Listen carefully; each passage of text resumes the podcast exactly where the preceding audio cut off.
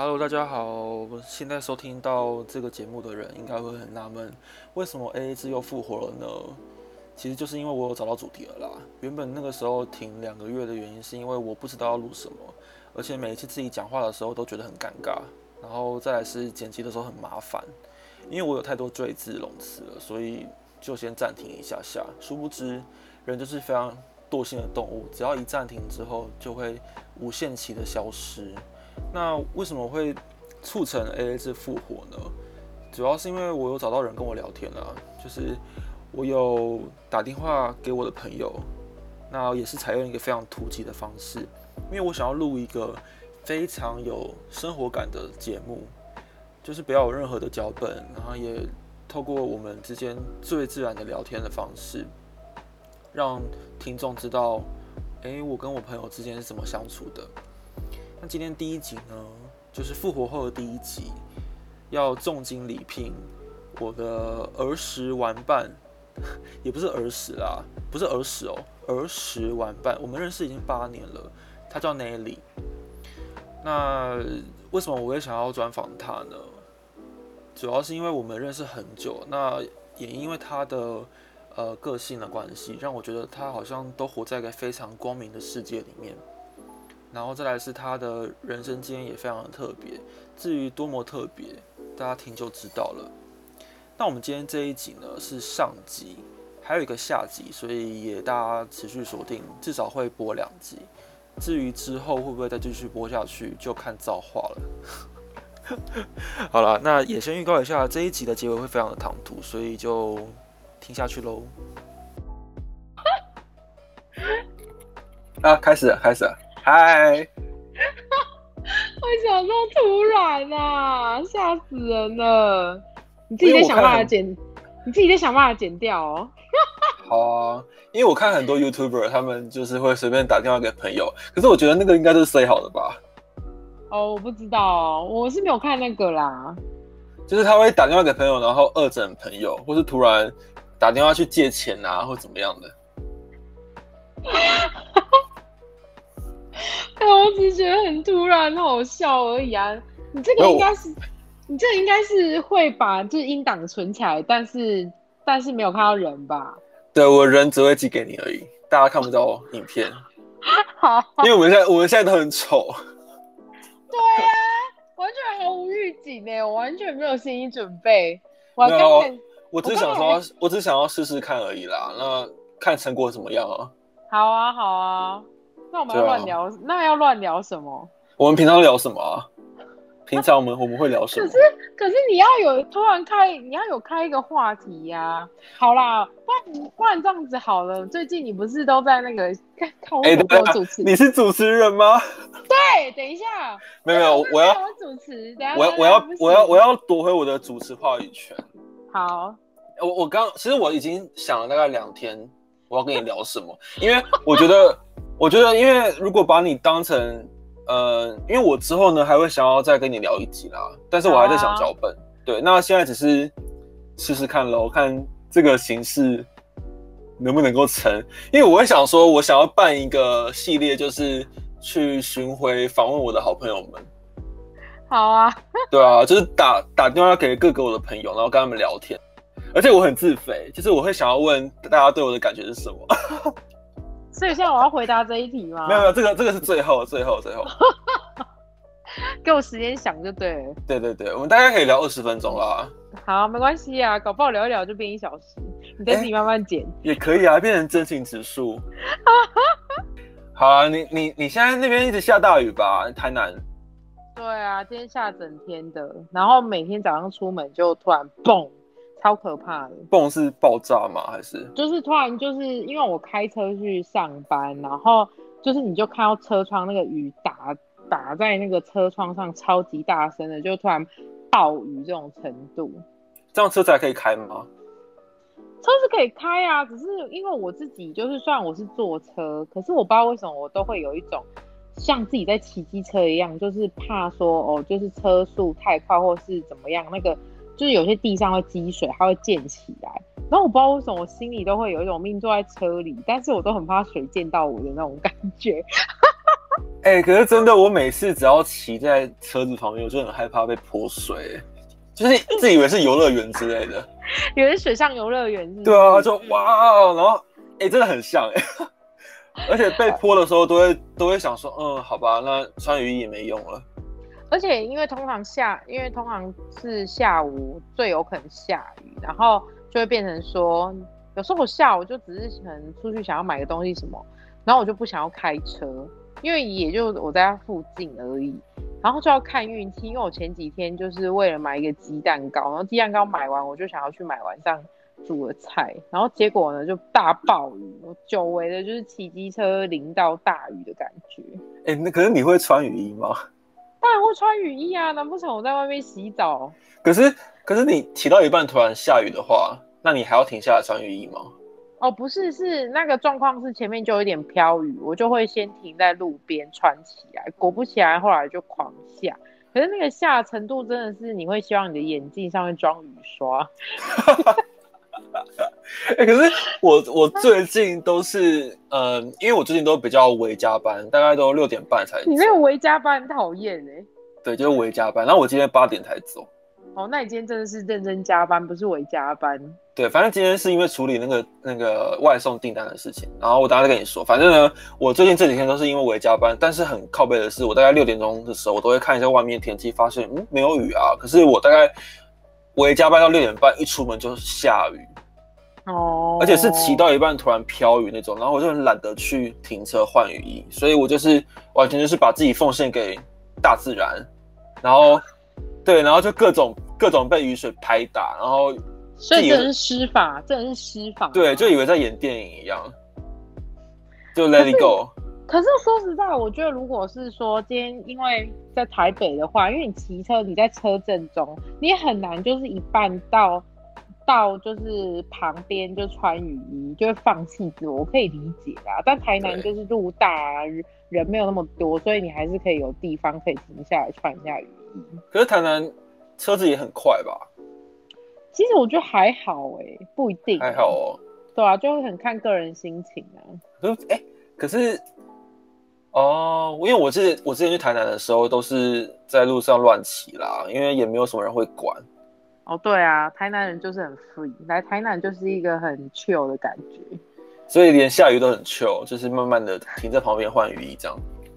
对啊，就这样啊，不然嘞，哦，也因为那个是，那因为就有预感，那个雨等下会下很大，而且就算不是砰这样子的雨，就是你骑机车也真的会全湿，啊就是会有一种呃，好像会打到身上很痛的感觉。哦，对，就是那种感觉，就是那种感觉，就算不是整个淋下来，就是那种怕，就是到皮肤上那种感觉，觉得很痛。我出门的时候不会下雨，我觉得我心情会好一点点。那如果我一出门就发现下大雨，我就会很不爽，整天会超不爽。但是如果对，但如果说到晚上要回家的时候下雨，好像就还好。那要不要试着在你的机车上挂一个晴天娃娃？可是每逢出去的时候，它就不会下雨，我好奇，晴天娃娃是用卫生纸做的吗？该是吧？但也可以用布啊，我想说，因为如果用卫生用卫生纸的话，不就一下就不掉见了？啊，对啊就湿掉啊，它就整个比你牛起。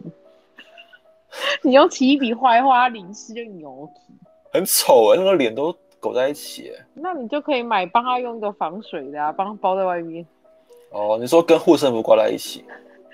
之类的啊，可以啊，可以跟你的恋爱玉手挂在一起啊。我没有恋爱玉手好吗？哦，我以为你之前去日本有求，没有没有没有。哎、我之前去日本求的是那个那个事业的，还有课业的。那你觉得呢？有有准吗？呃，不上不下哎、因为我已经说我要换工作，已经讲了大概快快两年，但还没有换成功。但是呢，就是因为最近因为疫情的关系，然后就把它当理由，就不找工作，其实也蛮爽的。可是我觉得你现在这个工作倒也还好，而且最近可能要找新的好工作也不是那么好找吧？没有工作很多，现在工作机会超多。对呢，因为因为我已经我已经毕业了大概两三年了，然后也有工作经验了，所以其实我的资格比别人还要，就是比一般的新鲜人还要再更更多一点点的机会啦。就呃，以我过去我那时候刚毕业来找工作来看，其实比较多东西都比较多适合我的职缺，因为我有一些经验了，哦、就没有没有任何进展啊。不行啊！你这样讲一讲，等一下又换我要发问了，我又变主持人。没有，你刚刚你已经一度要变成你在发问了耶。对啊，所以不行，我现在要克制住啊。那所以这是职业病嘛？就是你会掌控，就是整个全场的状况。呃，这算呢？我觉得有可能。我发现好像真的自己像我，我突然想到有一次我去 KTV 的时候，那因为大家都会知，就是有，就是每个朋友都有不同的歌路，然后我就会。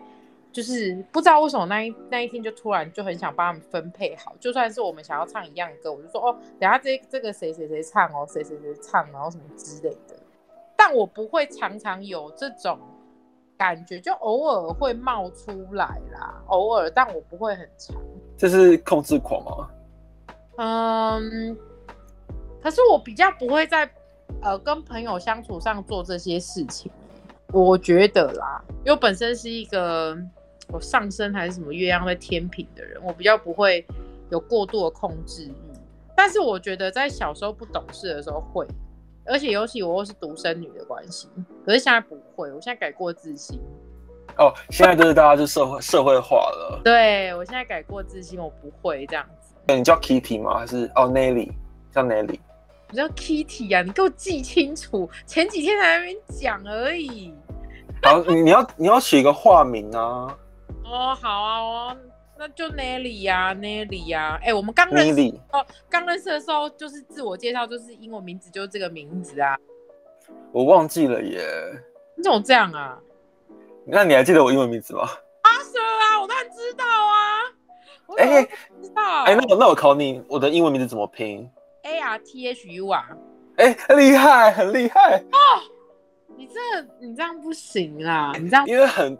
很多人都会把我名字拼错，哦，把你拼成什么？A R T H E R，Arthur Arthur 这样子。哦，这样不行啊！不过也代表说这是真朋友啊，就会记得啊。我不重视你，我干嘛记这些事情？真的，我们认识也蛮久。对，我要跟我们广大的听众讲一下。你要讲，就是就 N Nelly 呢，他现在做的是补教业，然后主要是。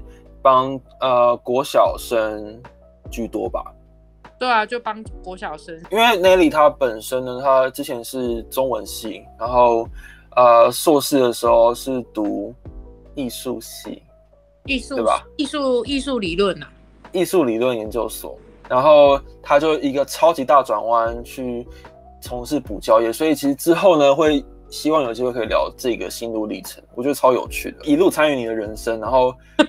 因为因为会跟你聊天嘛，然后就会觉得，嗯，有时候可能会遇到一些挣扎啊什么的，可是我觉得你还都做的还蛮游刃有余的。呃，因为我觉得我本身的个性有时候也就是比较乐观呐，然后某方面来说也神经比较大条一点，所以我会觉得说我在念研究所之前，我都还蛮大而化之，可能刚好遇到的那些事情都是我喜欢做的，所以我我自己在。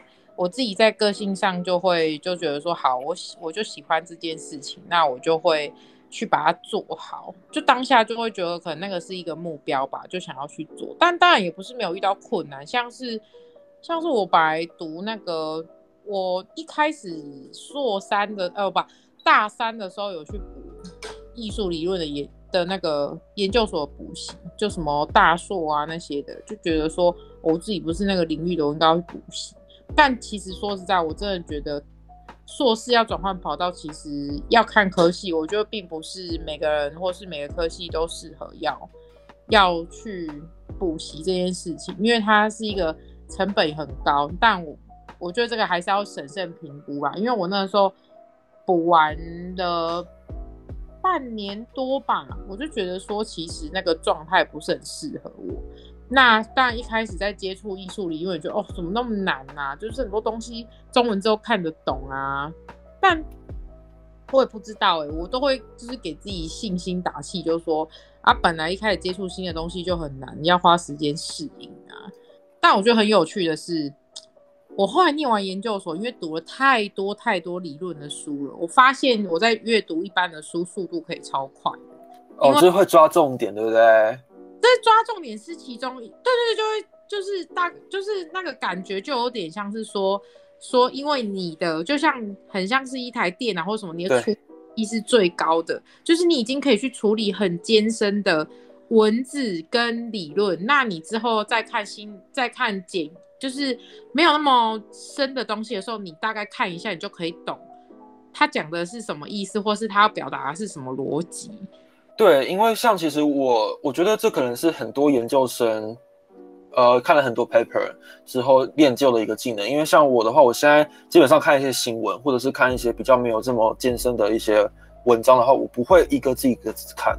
嗯，我我就是超就很神奇，我可以看一篇文章，大概三十秒可以把它看完，然后可以理解他的意思是什么，然后知道他的脉络是什么。因为我会抓每一个每一个段落的句子中的重点的重点，然后知道他在讲什么。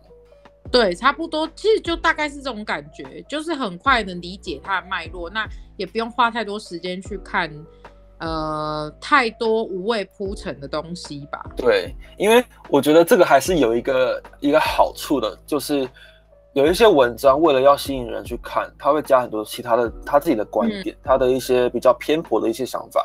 可是我的话，我会抓中立中立的句子去把它拼凑成一一篇属于我的文章。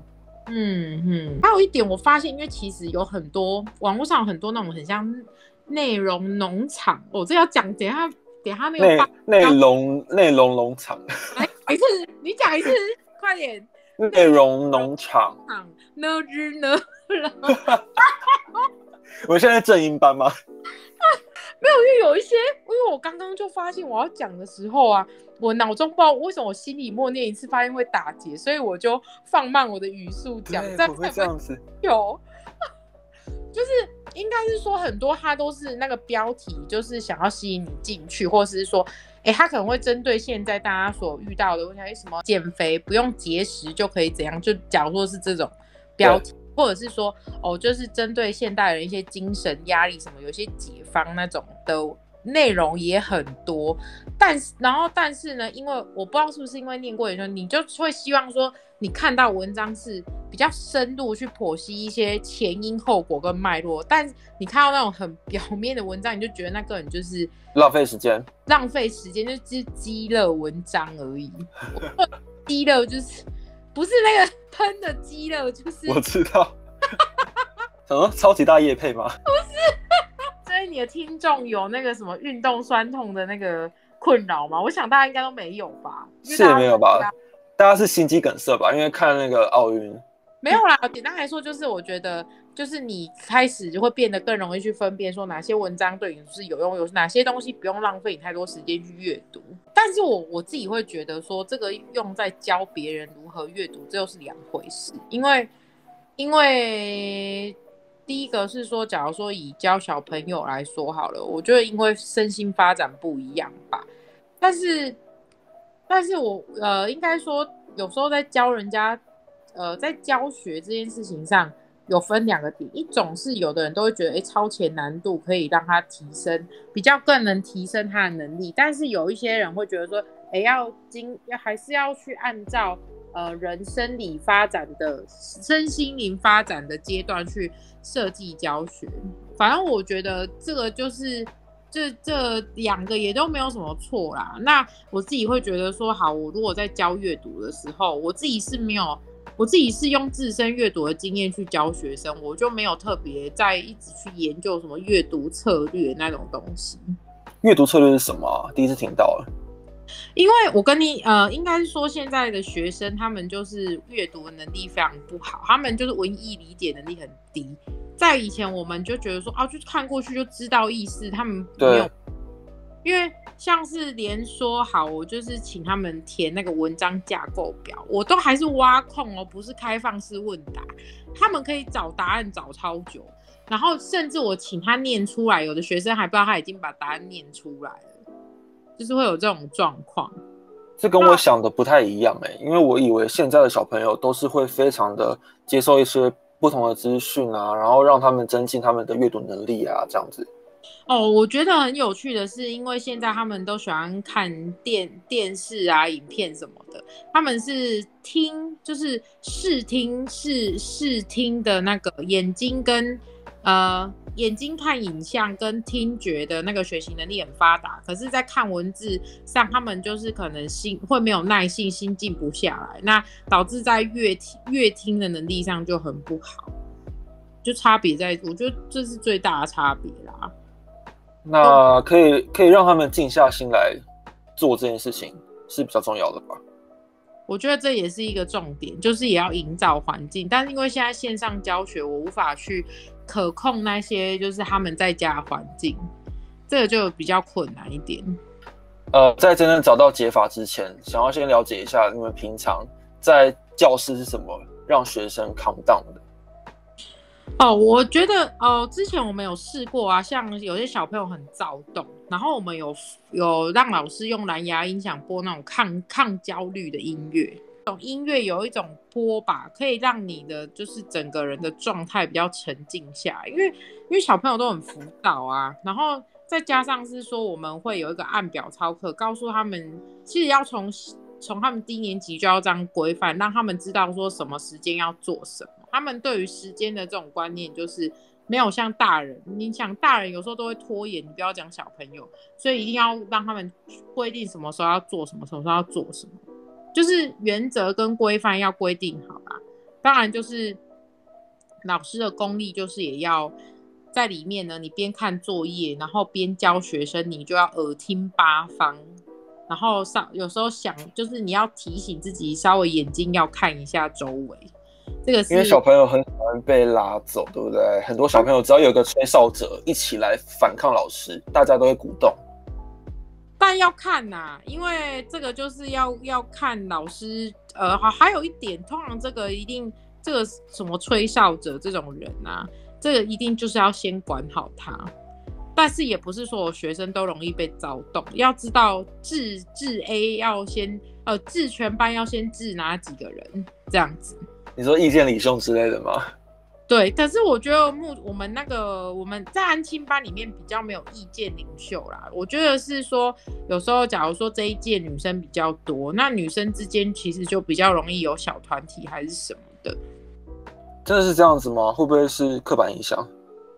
他们不是刻板印象，是真的。就去观察他们啊，去观察他们的小团体吃点心的时候就会知道。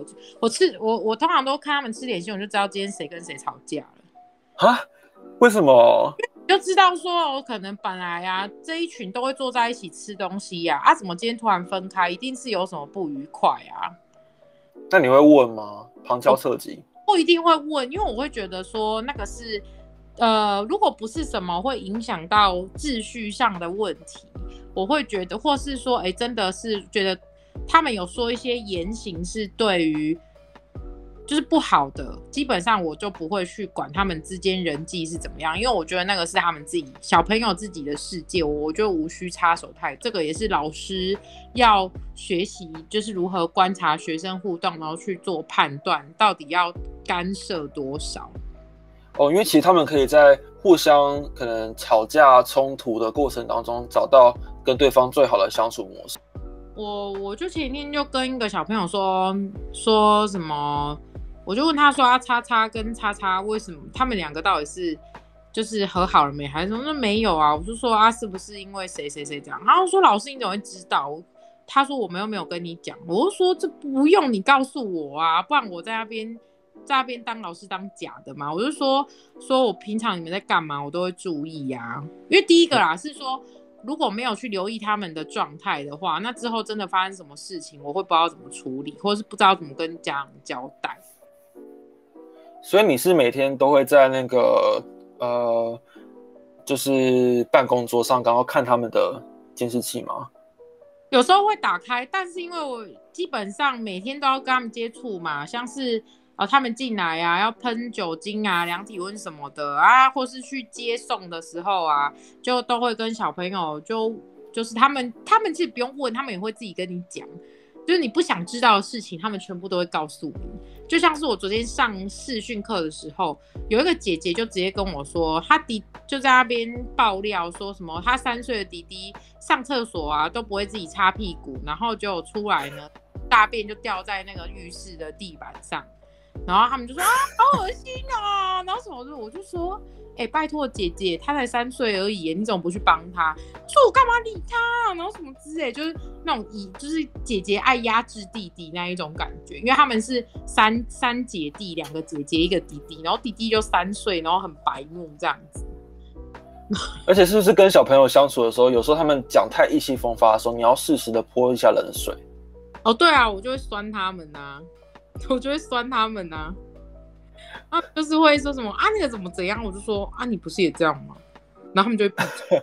哎，你很坏哎。没有，我跟你讲，我最近我我跟你讲，我最近找到一个新的方法，就是有时候也不用大声骂什么的，就是就是有一种苍蝇公式，你每次就看到他就问他一次，每次看到他就问他一次，每次看到他就讲一次，他久了烦了就会把他，就是他会收敛。因为你算是算是非常非常年轻的主任其实。哦，对啊，大家大家都不是，就是其实当然啦，就是一开始也会觉得说自己是不是看起来年轻，就是会给自己这个。可是我我后来有去修正这个心态啦，因为我觉得大家就是我们有时候对于自己应该在什么位阶，会受制于就是刻板印象，或者是过往的人都是年纪到什么才能当主任，但是。因为我觉得现在这个就是变动的社会还是什么的，就是也有人很年轻，在我们这个年纪就当主管啊，或者高阶还是什么。可是说实在啦，快三十也差不多啦，我觉得。但是其实就是在于，就是说你自己怎么，我会我我真的是有体会到一件事情，当你对自己没自信的时候啊，其实你的员工啊，然后或是你的客户啊，什么都会感受出来。所以我觉得。嗯，有时候真的就是说，当你真的嗯没有预料中的去要做到比较高的位置，那真的也是需要时间给自己，就是要稳定自己吧，把自己的心态就是摆正好。那其实当你展现出你有自信，你能把这件事情处理好的时候，我觉得呃周围的人就不会去怀疑你到底是不是具备这个能耐。我我觉得我自己有这种自我怀疑的。的过程，我觉得在去调整这个心态之前，是你先把你眼前的每一件事情慢慢的去做好。那我觉得你自然而然在每一件事情都能做好的话，你就能去慢慢的去修正这个心态。但还是要就是都还是要在这些事情完成的过程中去对自己建立自信啊。我自己觉得，虽然你刚刚说年纪这件事情其实是刻板印象，但是。呃，我觉得会逼迫你快速成长，有一个很大的原因，是因为你在上面已经没有人替你撑腰了，你必须要对你必须要一个人张罗这个呃这个安心班的所有的事情，包含小朋友的之间的一些呃呃管理啊，还有课程的规划，还有跟老师的一些呃交流啊，这些都是你要一个人去做的。所以其实我觉得，因为环境，因为这个情势。逼着你一定要成长，一定要让你自己有自信。可是换一个另外一个方向来看，对于我来说，我自己因为我在办公室算是年纪最小的，嗯，呃，对。然后因为我因为我现在二十六岁嘛，那接接下来就是三十几岁了，然后大家都三四十岁、五十岁都有，然后 六而已，对，对。然后然后我就会觉得，有时候自己事情做不好，是不是还有人在帮我撑腰？会有这个心态，导致我可能没有办法这么快的像你这样子一夜长大。嗯，可是我觉得有好有坏，当然啦，我觉得都都有可能，但是可能是看待事情不同的视角。对啦，因为我的确就像你讲的，就是就是因为状况这个状况的关系，就是必须快速成长。可是可是就是会变成说，我觉得有时候在很多步调上，你还是要去调整。因为我会觉得说，我现在的心思可能是真的是，我觉得如果我要真的去把补习班做整全部的整合行销或是什么的，我真的或是在更多元的课程规划等等的，我觉得我目前是没有办法做到。它就是会带会给你一个压力，是你其实是没有办法有太多时间去慢慢完成一个东西，你要快速的去摸好什么什么之类的。但是你如果今天你是从一个呃基层做起，或者是说你今天是从下面学，那我觉得可能会更有机会把一些底子打好吧。但我觉得这真的也没有有好有坏，因为也有可能是真的是在当在员工的身份太舒适的时候，你也有可能会让自己没有办法快速的成长跟进步。这我觉得这是很两面的啦。真的就是双面刃，因为有一个。呃，保护层在你前面的时候，你就会慢慢的觉得好像自己不用再多做什么，因为多做可能会多错，那我不想承担那个风险。嗯，那少做的话好像又还好，因为我可能我的能力，我自认为我的能力就做到这样就 OK 了，这样子就会限制自己的成长空间。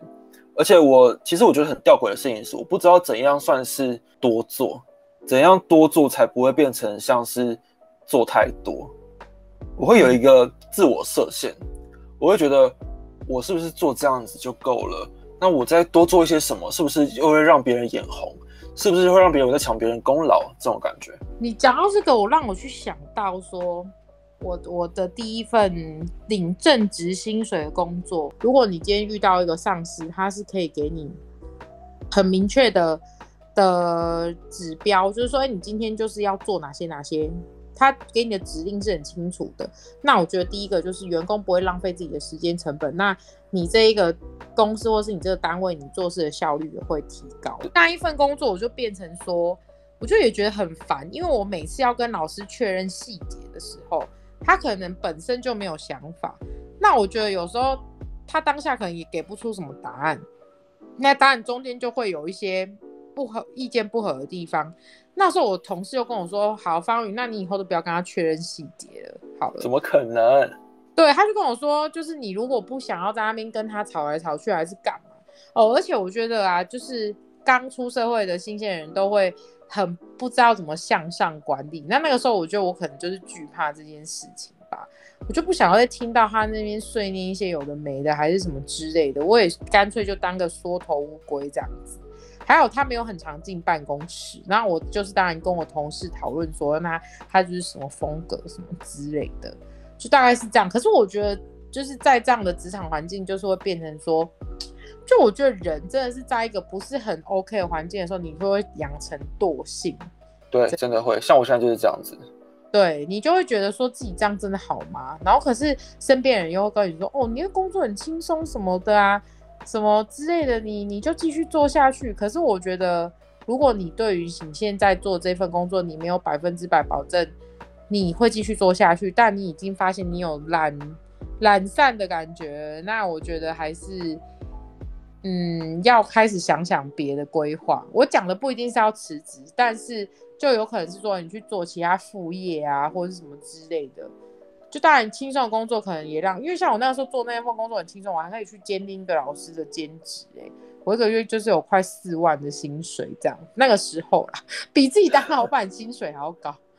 因为因为像像像我的话，就是呃，我会开始做这个 podcast，因为是我表妹邀我去做。那我原本只是觉得好啊，那就当他的 partner，然后帮忙想一些脚本啊什么的。但我发现这其实算是我今年。